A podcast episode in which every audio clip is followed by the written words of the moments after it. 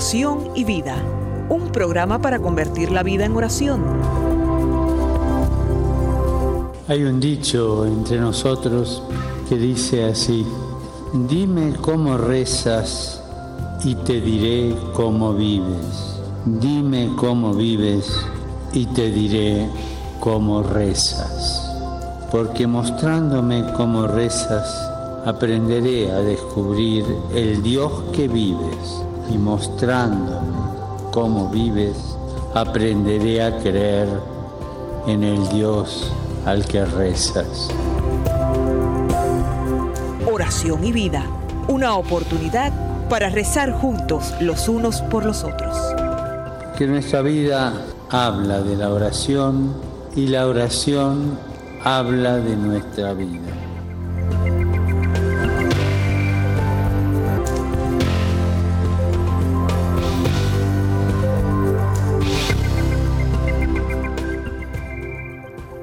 Dios, Señor del cielo y de la tierra, tú solamente has llevado a cabo todo lo que hemos hecho.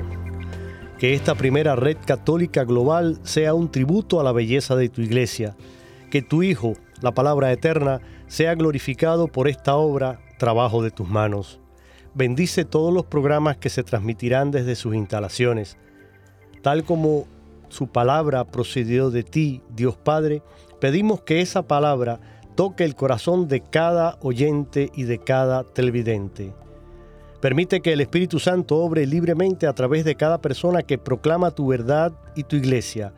Concédele a esta red el poder de inspirar a los hombres, el buscar la santidad, celo para extender tu iglesia, valor para buscar la justicia y los derechos humanos y paciencia para perdurar ante la persecución. Amén. Mis queridos amigos y hermanos, con esta oración compuesta por la querida Madre Angélica, damos comienzo a esta nueva edición del programa Oración y Vida en este nuevo año que ya hemos concluido el primer mes de, eh, de él. Eh, enero terminó y estamos con nuestro primer programa de febrero.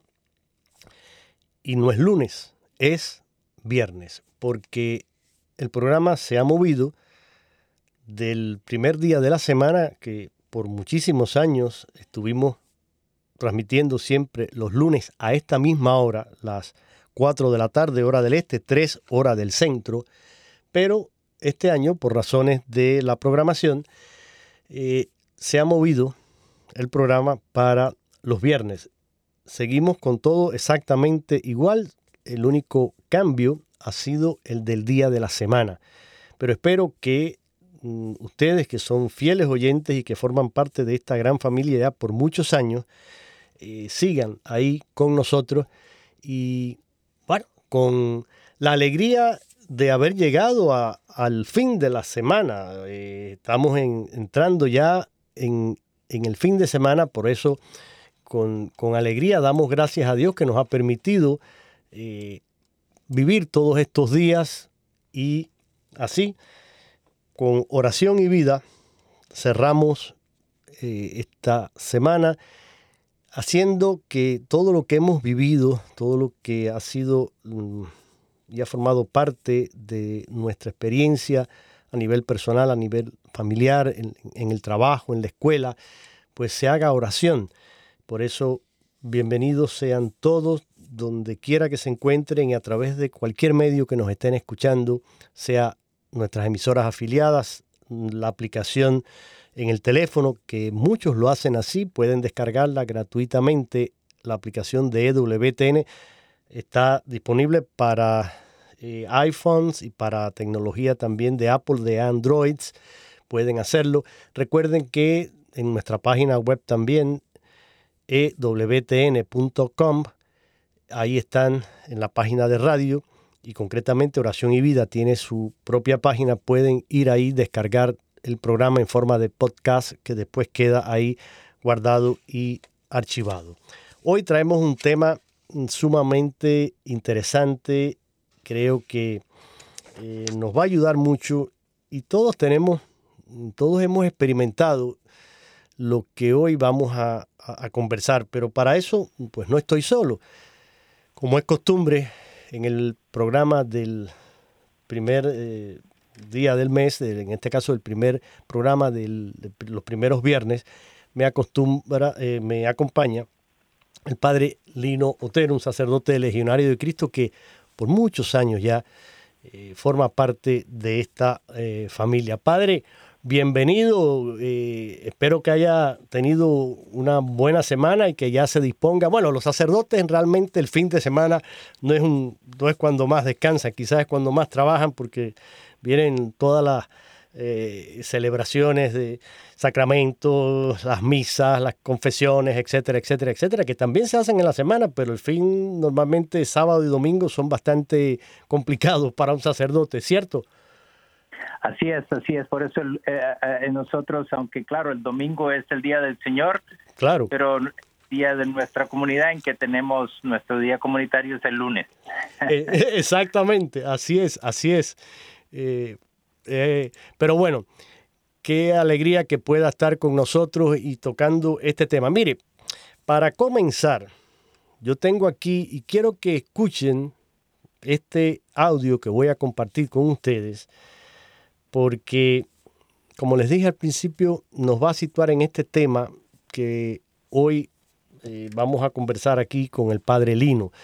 El padre Lino tampoco lo ha escuchado, para él eh, eh, es también nuevo, así que luego vamos a, a partir de lo que conversan y lo que comentan estas tres personas aquí, pues ya se darán cuenta más o menos por dónde va el rumbo de este programa y le voy a dar entonces eh, el título de, lo que sería eh, el tema principal de hoy. Pero vamos ahora a escuchar.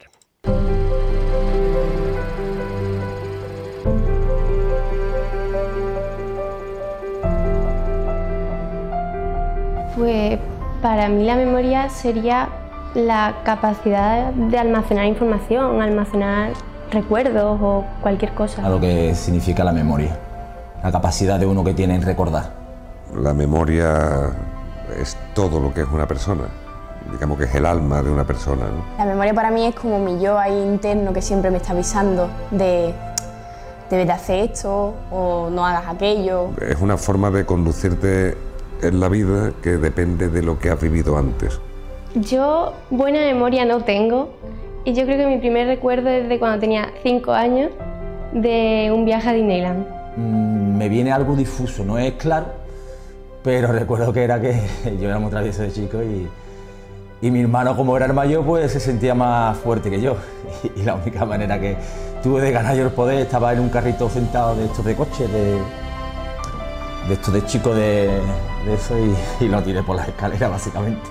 Yo tengo uno en particular que si no es de los primeros debe ser el primero y es mi abuela teniéndome en el regazo. mi primer recuerdo es de, los colacaos que me preparaba mi abuela en su casa antigua, que fíjate que no, tenía, no tiene nada especial porque ella los prepararía normal y corriente, pero a mí me sabían especiales porque eran de ella. En el regazo de sus piernas, dándome de comer con una escudilla, con una sopita eh, una cucharita plateada, yo recuerdo ni siquiera su cara, sino sus piernas, la cuchara delante y la ventana dando a la calle donde jugaba. Eh.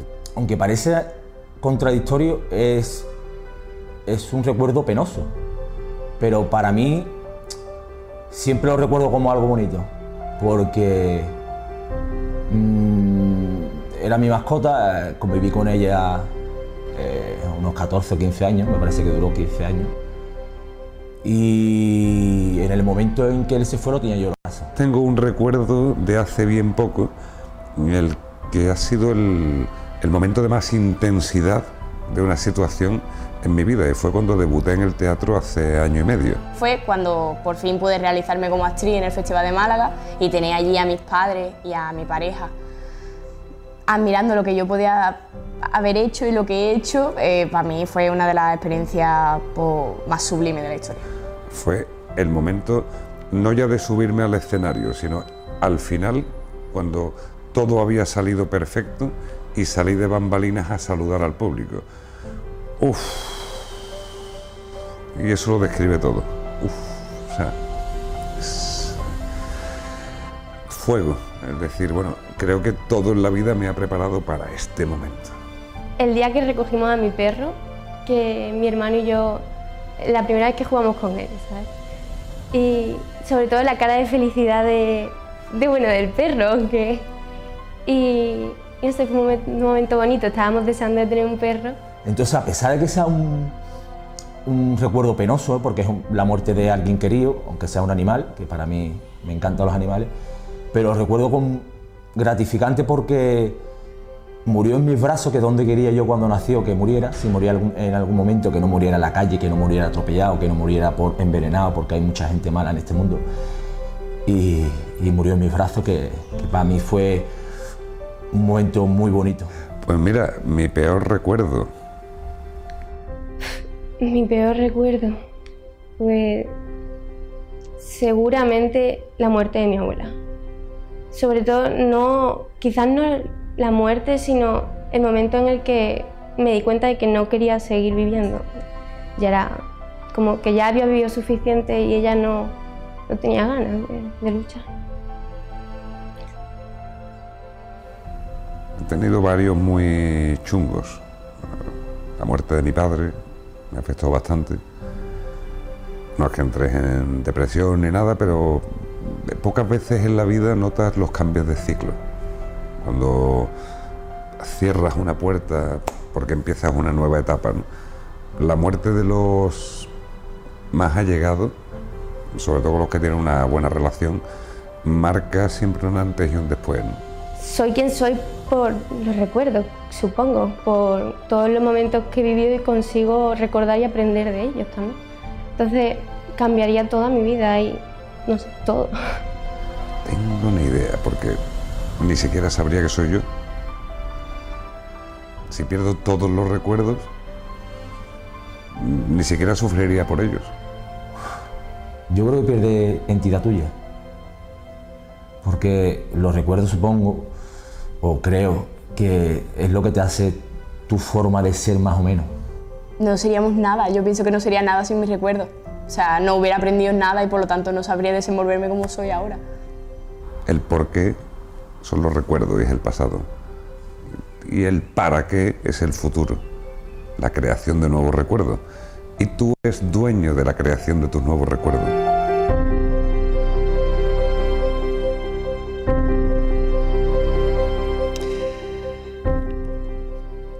Hasta aquí este corte de voz, este corte de audio que eh, he querido compartir con ustedes.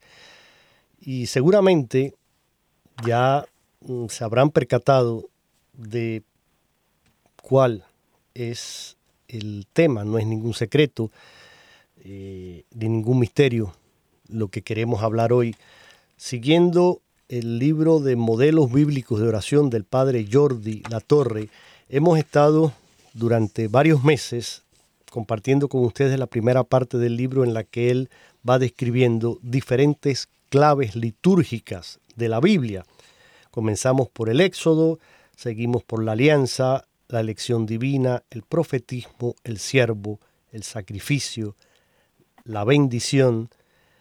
El penúltimo había sido la asamblea litúrgica y el pueblo de Dios. Ese fue eh, el tema del el mes pasado. Y hoy vamos a tocar este tema que él titula La Iglesia, Comunidad de la Memoria. Y por eso estos tres personajes a quienes les doy crédito eh, hicieron eh, una entrevista tomada del internet eh, donde estos tres españoles comentan sobre la experiencia de la memoria en sus vidas. Y no sé, padre, qué le ha parecido, pero ciertamente mm, creo que todos, absolutamente todos, tenemos vivencias, recuerdos, memorias, unas gratas, otras quizás no tan agradables, pero todos tenemos memoria y tenemos eh, memorias Dígame, eh, Es lo que dice, sí, Jorge, eh, me pareció fantástico, fantástico ese, ese, audio, ¿verdad? testimonios, esas preguntas que, de, bueno, eh, las respuestas que han dado sobre las experiencias, no solamente las experiencias, sino el sentido de identidad. Exacto. porque, como, como ellos dicen, ¿no? Sin la memoria, ¿qué es? ¿Qué seríamos? Claro, tenemos, claro, tenemos nuestra alma, el Señor nos quiere, el Señor somos para Él, pero todo lo que significa nuestra percepción, nuestro aprendizaje, nuestras capacidades, el lenguaje, serían imposibles, ¿no? Y por lo tanto, lo que tiene que ver con nuestras interacciones sociales, el juego, las relaciones, el trabajo, todo, todo sería caótico sin una memoria que funcione. Por lo tanto, la memoria se vuelve indispensable para la vida y a la vez unifica a la personalidad. ¿No? De tal manera que si nosotros no pudiéramos reconstruir nuestro pasado y no pudiéramos eh, proyectarnos hacia un futuro, eh, prácticamente nuestra nuestra humanidad se vería eh, desde un punto de vista de nuestra nuestra percepción cognitiva de quiénes somos se vería muy muy alterada claro y muy empobrecida también diría yo no y, y fíjese aquí por ejemplo en, en los Estados Unidos donde la gran mayoría de los que nos eh, escuchan y nos siguen son inmigrantes. Habrá quien ha nacido aquí, maneja perfectamente el español y nos escucha también en, la lengua castellana, pero una, un gran por ciento de nuestra audiencia hispana aquí en los Estados Unidos eh, proviene de comunidades, grupos formados por inmigrantes.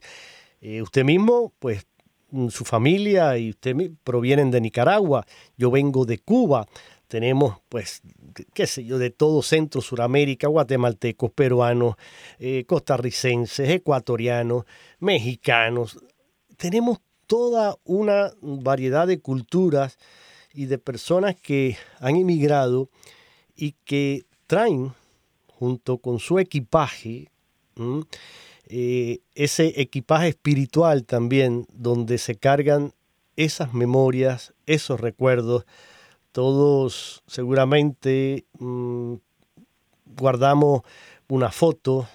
Eh, generalmente, por ejemplo, las mujeres lo traen en sus carteras, los hombres en, nuestra billetera, pero a veces los padres traemos pues, fotos de nuestros hijos, eh, de nuestros padres, y son recuerdos, son memorias y si nos sentamos a, mirarlas, a verlas, pues vendrán todos esos recuerdos y, saltarán, ¿no?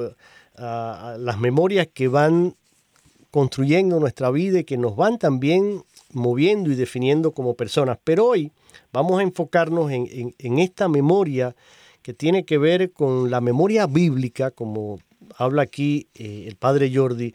Luego, ese recuerdo fundamental que parte de la creación y del éxodo, experiencias vividas por el pueblo de Israel. Y luego, padre Lino, mm, seguiremos entonces con los primeros cristianos y el recuerdo de Cristo. Eh, y vamos a, recordar también esa, ese momento en que Cristo, en aquella cena íntima con sus apóstoles, instituye la Eucaristía para también finalmente eh, ya cerrar con ese memorial en la celebración eucarística. Todos los textos litúrgicos que nos recuerdan eh, ese gesto de Jesús en, la última cena y lo bonito que es cuando uno sigue la plegaria eucarística y, escucha eh, esa invocación y esa invitación a la memoria. Pero, mm, Padre Lino, vamos a, la primera parte, esta, la, la memoria bíblica, ese término recordar que en hebreo se dice sacar. ¿Qué nos dice aquí el padre Jordi sobre esto?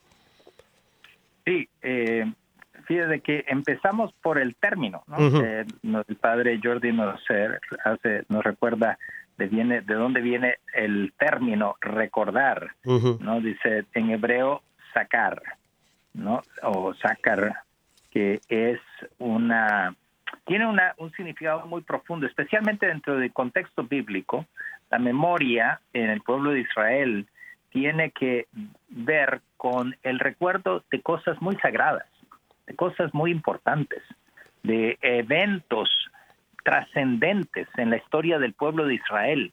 Hemos de recordar que la historia de, Israel se vuelve historia de salvación. Por lo tanto, Dios va guiando a su pueblo y nos va llevando hacia Él por medio de etapas. Y esas etapas son muy importantes. Entonces em, eh, se, se, vuelve muy importante el recordar, el llevar en la memoria, y no solamente el llevar en la memoria, sino que casi, casi revivir esas experiencias pasadas, no solamente de la persona, sino del pueblo mismo. Y la parte litúrgica viene a enfatizar esa vivencia nueva de experiencias pasadas. ¿no? Entonces aquí el Padre Jordi nos recuerda dos momentos fundamentales en que el pueblo de Israel tiene un recuerdo especial de eh, lo que es la creación y el éxodo, desde un punto de vista, porque ante un, un pueblo eh, o una civilización antigua en la cual no estaba claro que Dios fuera el creador del universo, del cual que sacó todo el universo de la nada, sino en que una civilización muy politeísta, en que las, uh, las divinidades son casi casi unas extensiones super eh, superlativas de lo que es el ser humano con todas sus limitaciones. ¿no? Entonces tenemos entre los dioses griegos, entre los dioses paganos, entre los dioses romanos, etcétera, etcétera, tenemos eh, dioses que son que se enojan, que se pelean, que, que luchan por por, por, por los hombres que, que, que, tenemos que servirles prácticamente, ser como unos siervos de estos dioses eh, con todas sus eh, pasiones humanas. Sin embargo, el pueblo de Israel tiene una concepción muy diferente de Dios. Dios está mucho más allá de todo lo que puede ser la limitación del ser humano. Él es el que hizo todas las cosas. Y luego Dios es el que interviene dentro de la historia y el que se manifiesta como un Dios salvador, un Dios liberador de la esclavitud por la que sufrió el pueblo durante tantos cientos de años.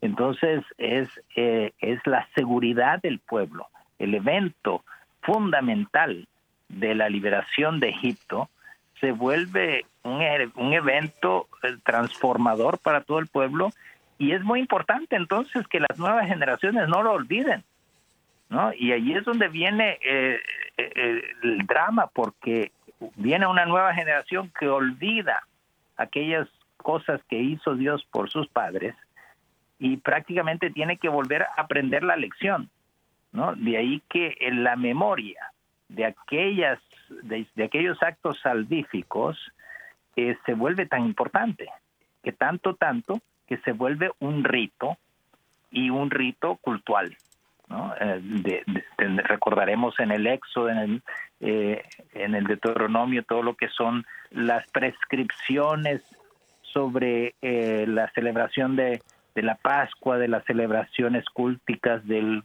del pueblo de Israel, con el templo y todo eso, como un medio institucional para que el pueblo pueda recordar, ¿verdad? Eso ya después en la historia del pueblo de Israel tendría que ir purificando porque no simplemente significa de un recuerdo externo, digamos, eh, eh, desde un punto de vista cultico de lo que Dios ha hecho, sino que, que eso tiene que llegar al corazón, ¿no? Eh, claro. El, eh, entonces por ahí va la cosa, ¿no? Sí, y a mí me, me, resulta muy interesante y yo creo que el padre Jordi también lo sintetiza muy bien aquí en, en este eh, tema, en el libro, cuando él habla y dice que eh, la memoria bíblica es pues más que una simple función del intelecto. Dice él, afecta a toda la persona. Es decir, hay una referencia al pasado que atañe al presente mediante el compromiso de la celebración, de la conversión, de la fe y de la alabanza. Esa memoria bíblica mm, de la cual usted nos ha, estado hablando ahora, abraza todo el conjunto de acontecimientos del pasado en que se hayan comprometido Dios y el hombre y que se hacen presentes renovando esta, eh, eh, relación, ¿no? Por eso Ah, digamos que en, esta memoria bíblica de la que estamos haciendo referencia ahora, hay dos sujetos de lo que es eh, en sí el recuerdo. Por un lado está Dios con su promesa de salvación y ese compromiso, esa alianza que hace con, el pueblo de Israel. Y, el otro, mm, la otra pata de esta ecuación es precisamente el otro sujeto, es el pueblo. Dios recuerda sus alianzas, pero eh, el pueblo está llamado también a recordar ese pacto y a ser fiel a esa alianza del Señor. Sin embargo, eh, esto ya vemos que, no sucede siempre así. Muchas veces el pueblo de Israel se alejó y traicionó eh, esa memoria, ese recuerdo del Señor. Israel debe recordar a Dios y a sus acciones en favor del pueblo y tenerlo siempre presente con fidelidad exclusiva. Los salmos, Padre, cuando los que están acostumbrados a, rezar la liturgia de las horas, eh, muchos salmos hablan precisamente y hacen referencia a esta memoria y este sentido eh, y esta importancia ¿no? de lo que es el recuerdo y sobre todo para eh, el creyente y para el, el, pueblo de Israel.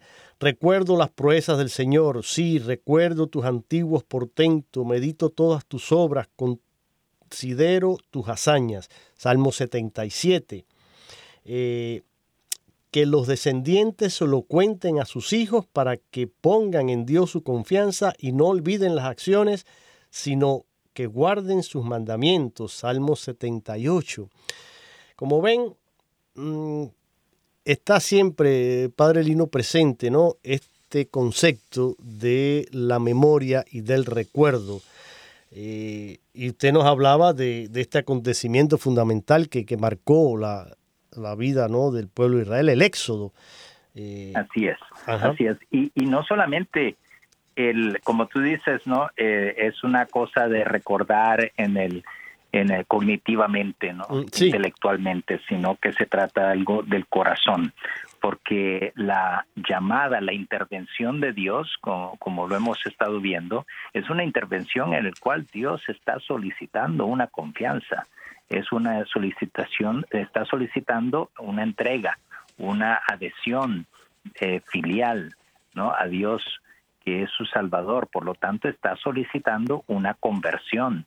Entonces no solamente se trata de un recordar, así como que digamos vamos a recordar eh, la historia de, y vamos a estar a recordar historia, no vamos a estudiar historia, no es, no, es un estudio histórico, ¿no? Esto es lo que, eh, como, como, como la independencia del país, y luego que sucedió tal en tal fecha y lo que sucedió en tal fecha. No, no, no, nos está interpelando y por lo tanto el recordar significa una nueva conversión.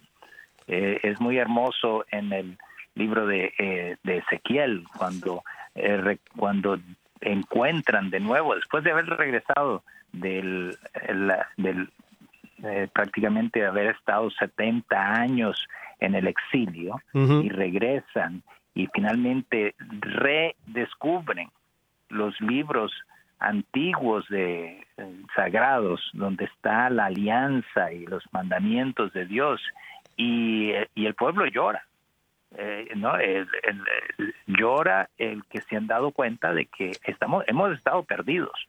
Y no solamente hemos estado perdidos sino que por por nuestras infidelidades, por nuestros pecados, hemos, que, hemos sufrido 70 años de exilio, porque lo que se nos, nos advirtió Dios cuando salimos de Egipto se ha vuelto realidad porque lo hemos olvidado y ahora es un llamado a la conversión y todo ese pueblo se siente ahora eh, con el corazón eh, apretado de querer ahora ser más fieles a Dios. El recuerdo de esa alianza de con Moisés y los diez mandamientos y todo eso lleva a una un nuevo deseo de entrega a Dios no por lo tanto eh, eh, es algo hermosísimo. Eh, la, la, memoria del pueblo es una memoria que le lleva a una reentrega a Dios así es como ven es un tema muy rico muy profundo y Estás escuchando el programa Oración y Vida, hoy con la presencia del Padre Lino Otero, un sacerdote legionario de Cristo que por muchos años me acompaña aquí a este servidor, Jorge Graña. Y si quieres participar, estamos en vivo, lo cual nos permite también poder intercambiar con ustedes vivencias, comentarios, sugerencias, eh, experiencias. Y quizás sería interesante y sería bonito si alguno de ustedes pudiera llamarnos ahora en esta segunda parte del programa y compartir con nosotros eh, qué significa para ustedes eh, esta memoria, estas vivencias que atesoran en el corazón, en su alma, en sus vidas, y que son parte de toda esa herencia que como familia pues llevan y todos cultivan juntos, pueden hacerlo compartiendo con nosotros a través de una línea gratuita en los Estados Unidos, llamando al 1-866-398-6377. 1-866-398-6377. Internacional, desde cualquier país marcan el 1-205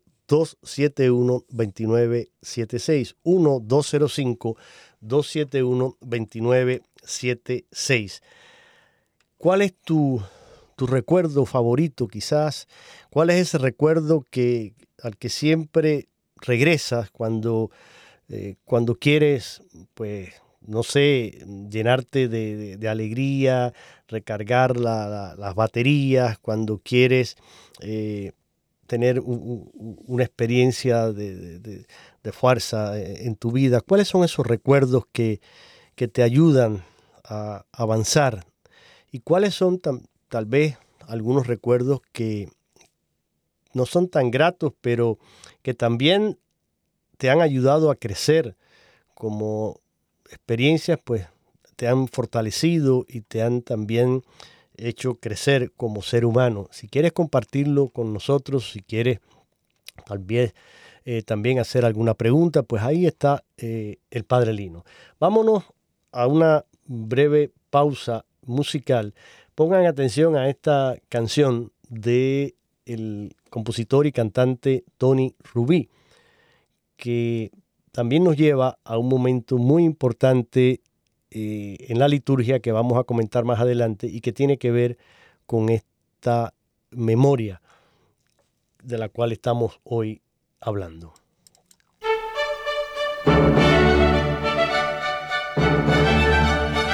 Cantando, alabando, meditando. Porque el que canta, ora dos veces, decía San Agustín.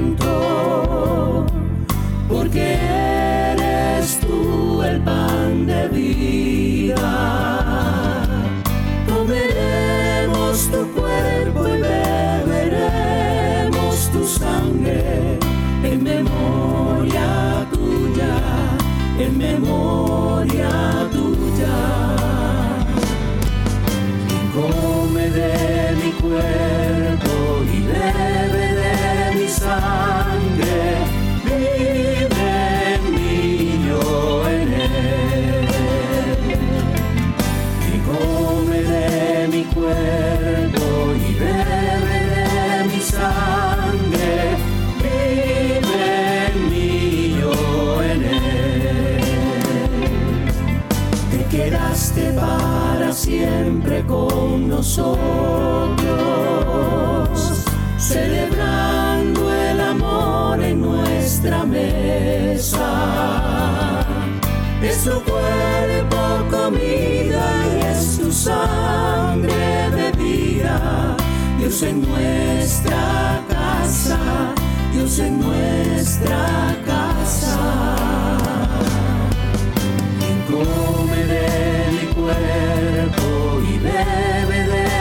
de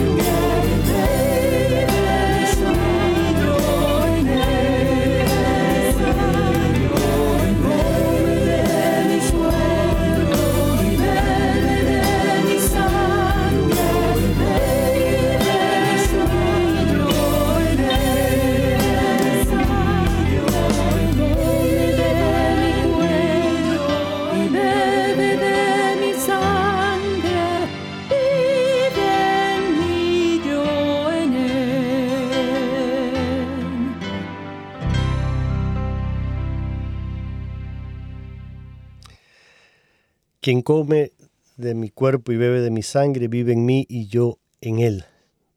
Una canción de Tony Rubí que se titula En memoria tuya. Hoy aquí en el programa Oración y Vida con el padre Lino Otero, siguiendo este libro del padre Jordi La Torre, Modelos Bíblicos de Oración, y con este tema que da título también al programa del día de hoy, la Iglesia como comunidad de la memoria.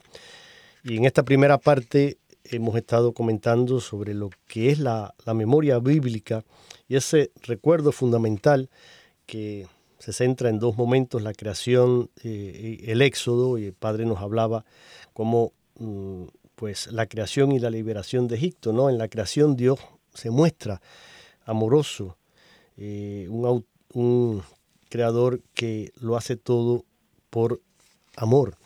Y en el libro de la sabiduría, Padre, bonito esto, dice, voy a recordar las obras de Dios y a contar lo que he visto.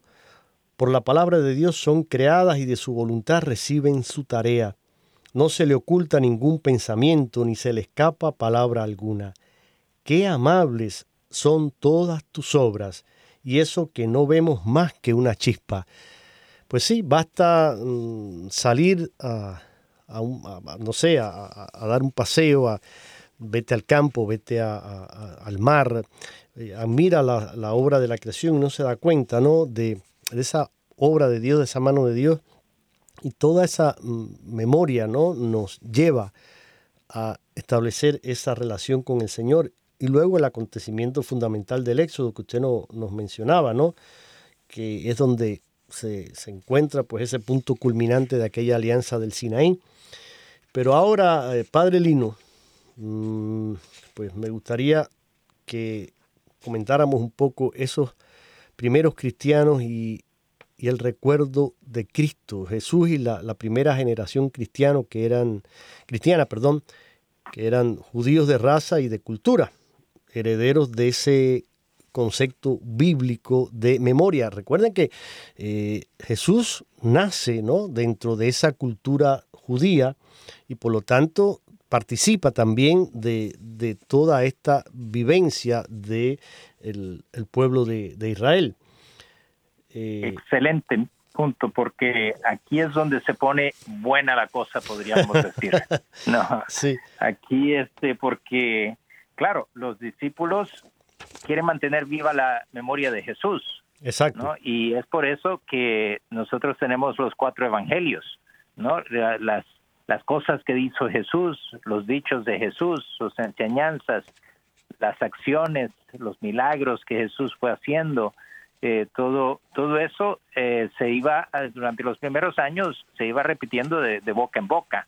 Eh, pero luego, como nos dice Lucas, que él hizo toda esa investigación, este médico hizo todo este, recogió esas anécdotas y todos esos recuerdos para que nosotros pudiéramos tener eh, la memoria de todo lo que hizo Jesús. Pero aquí lo más importante, lo más importante, claro está, es que el memorial que quedaría para nosotros de, de, generación en generación no está simplemente en la memoria de lo que hizo Jesús y que está capturado en la Biblia, en los evangelios específicamente, sino que algo tan impresionante que ahora ese memorial cúltico de la pasión de Cristo que nosotros recordamos en la misa, no es simplemente una un recuerdo. Y aquí es donde viene la diferencia entre el que tiene una fe y el que simplemente va a la iglesia como, bueno, voy a rezar y yo puedo rezar en cualquier lugar.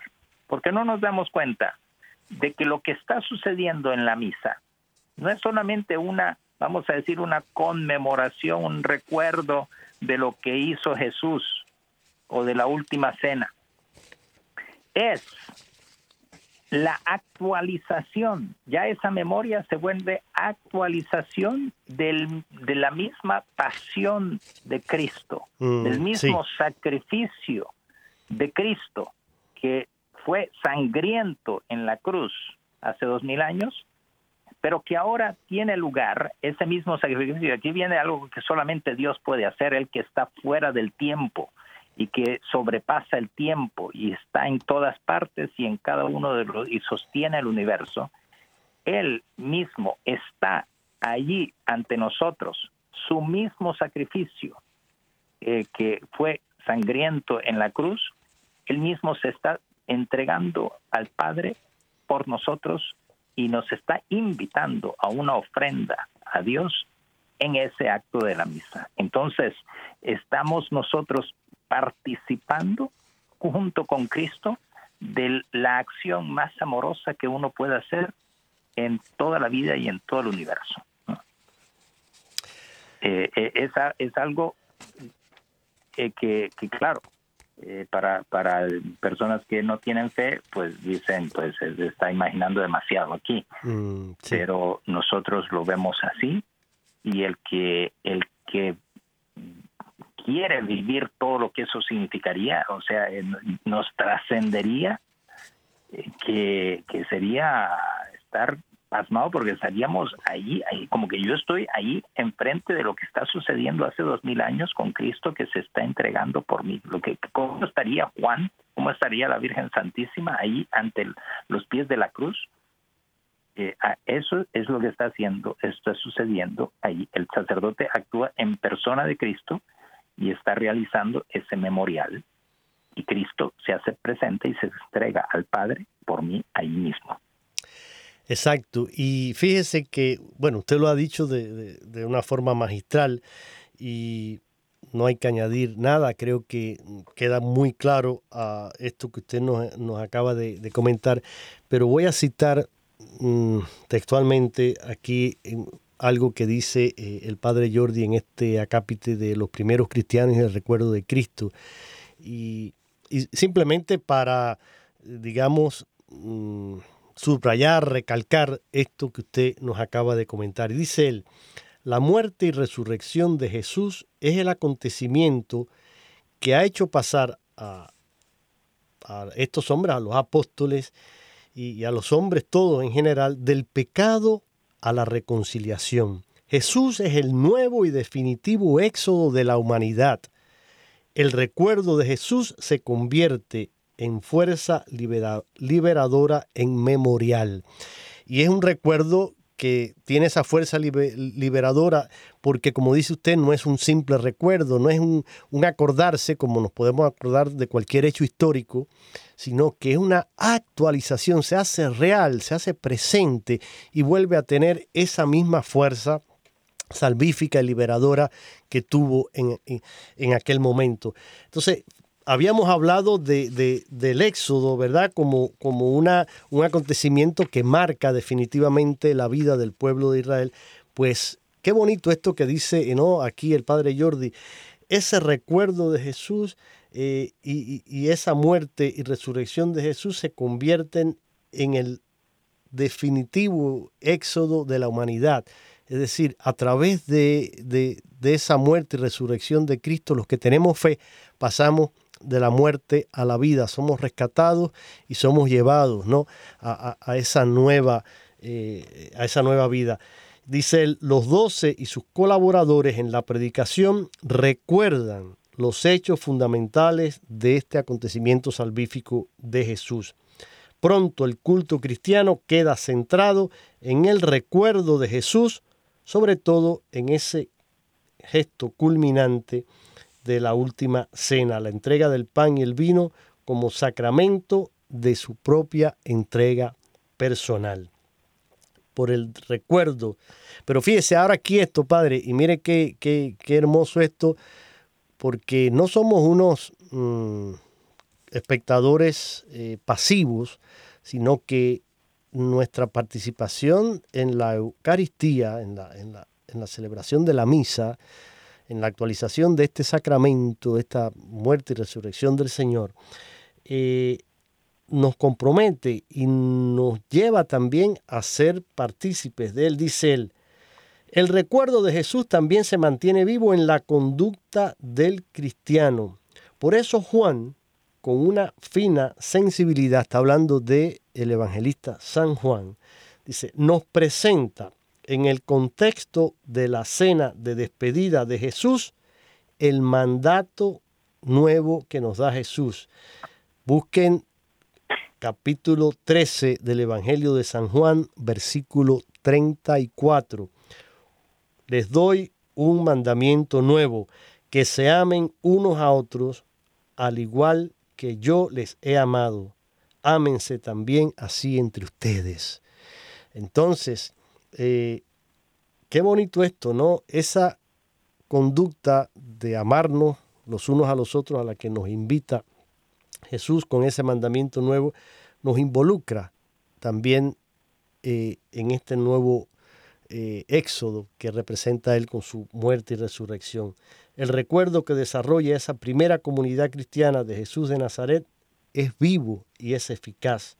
El Señor resucitado se hace realmente presente en la vida y la acción de la comunidad cristiana cuando esta comunidad predica, enseña, celebra, vive, en definitiva, en comunión con ese recuerdo del misterio pascual de Cristo. Creo que aquí hay, Padre, eh, materia para, para hacer un, un, un, retiro, ¿no? para eh, meditar sobre... Pero nos estamos acercando al final y no quisiera que pasáramos por alto ese mm, eh, memorial que se hace presente también en la celebración eucarística, las plegarias eucarísticas en, el misal, que también pues recalcan expresamente esas palabras que, que, siguen al relato de la institución. Voy a citar alguna aquí la, y usted va leyendo también alguna. Recordemos, para que a veces, mire padre, a veces participamos de forma un poco como robot, como autómatas en, las celebraciones y no prestamos atención a, las palabras que está diciendo el sacerdote y se nos escapa.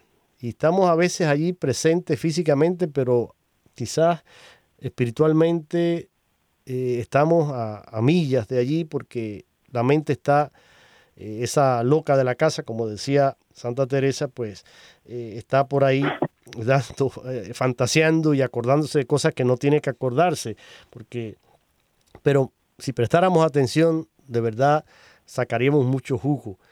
Dice, citando aquí la plegaria número uno, al celebrar este memorial de la muerte gloriosa de Jesucristo nuestro Señor, de su santa resurrección del lugar de los muertos y de su admirable ascensión a los cielos. Así dice esta plegaria. En la plegaria número 2 dice, al celebrar ahora el memorial de la muerte y resurrección de tu Hijo. ¿Qué, qué otras plegarias cita él aquí, Padre? Claro, aquí nos encontramos que la plegaria, por ejemplo, número 4, al celebrar ahora el memorial de nuevo de nuestra redención, ah. recordamos la muerte de Cristo. O sea, esto lo encontramos una y otra vez. Una y otra vez. Plegarias, uh -huh. eh, es un memorial, ¿no? Uh -huh. Luego también en la plegaria eucarística número uno, de una manera especial, reunidos en comunión con toda la iglesia, veneramos la memoria, ¿no? Sí. Ante todo, la gloriosa siempre Virgen María, etcétera, etcétera. Luego va pasando por tantos santos, San José, los apóstoles, mártires, Pedro Pablo y todos los santos, etcétera, etcétera. Entonces recordamos, y, y una cosa que yo quisiera aquí eh, luego subrayar antes de terminar, sí. ¿no? el hecho de que estamos recordando, estamos recordando acciones salvíficas de Dios, pero eh, las acciones salvíficas de Dios se manifiestan no solamente en el pueblo, sino que en nuestra propia vida personal. Por lo tanto, es muy importante en nuestra vida espiritual, en nuestra oración, que nosotros recordamos, que hagamos memoria de todas las bendiciones, de las gracias actuales que Dios nos ha dado a través de nuestra vida, ¿no? El que nosotros podamos hacer eh, memoria de tan bonitas, ¿verdad? Algunos de los Sí. recuerdos que escuchamos al principio, eh, todas esas son bendiciones de Dios cuando éramos niños, cosas que nosotros hemos recibido, los recuerdos, incluso cuando hemos pasado por momentos difíciles, que ha sido también por nuestros pecados, que sea memoria salvífica, porque Dios lo permitió por algo, y si nosotros lo podemos conectar con lo que Dios, lo que aprendimos, lo que nosotros llegamos a ser mejores a través de todas esas dificultades, también todo eso son actos de salvación. Dios va trabajando nuestra salvación a través de nuestra vida, está presente y más nosotros recordamos desde ese punto de vista lo que Dios va haciendo, más que nosotros vamos integrando la acción de Dios en nosotros y nosotros nos vamos abandonando en sus manos con plena confianza. Así es. En estos tres minutos finales que nos quedan antes que usted no- nos dé la bendición y la despedida, eh, cito unas palabras también sobre este tema muy her- hermosas del Papa Francisco. Y decía él en una homilía en la Casa Santa Marta, hablando de este tema, dice, hacer memoria eh, nos recuerda que no somos nosotros quienes elegimos, todos fuimos elegidos en la alianza de Dios.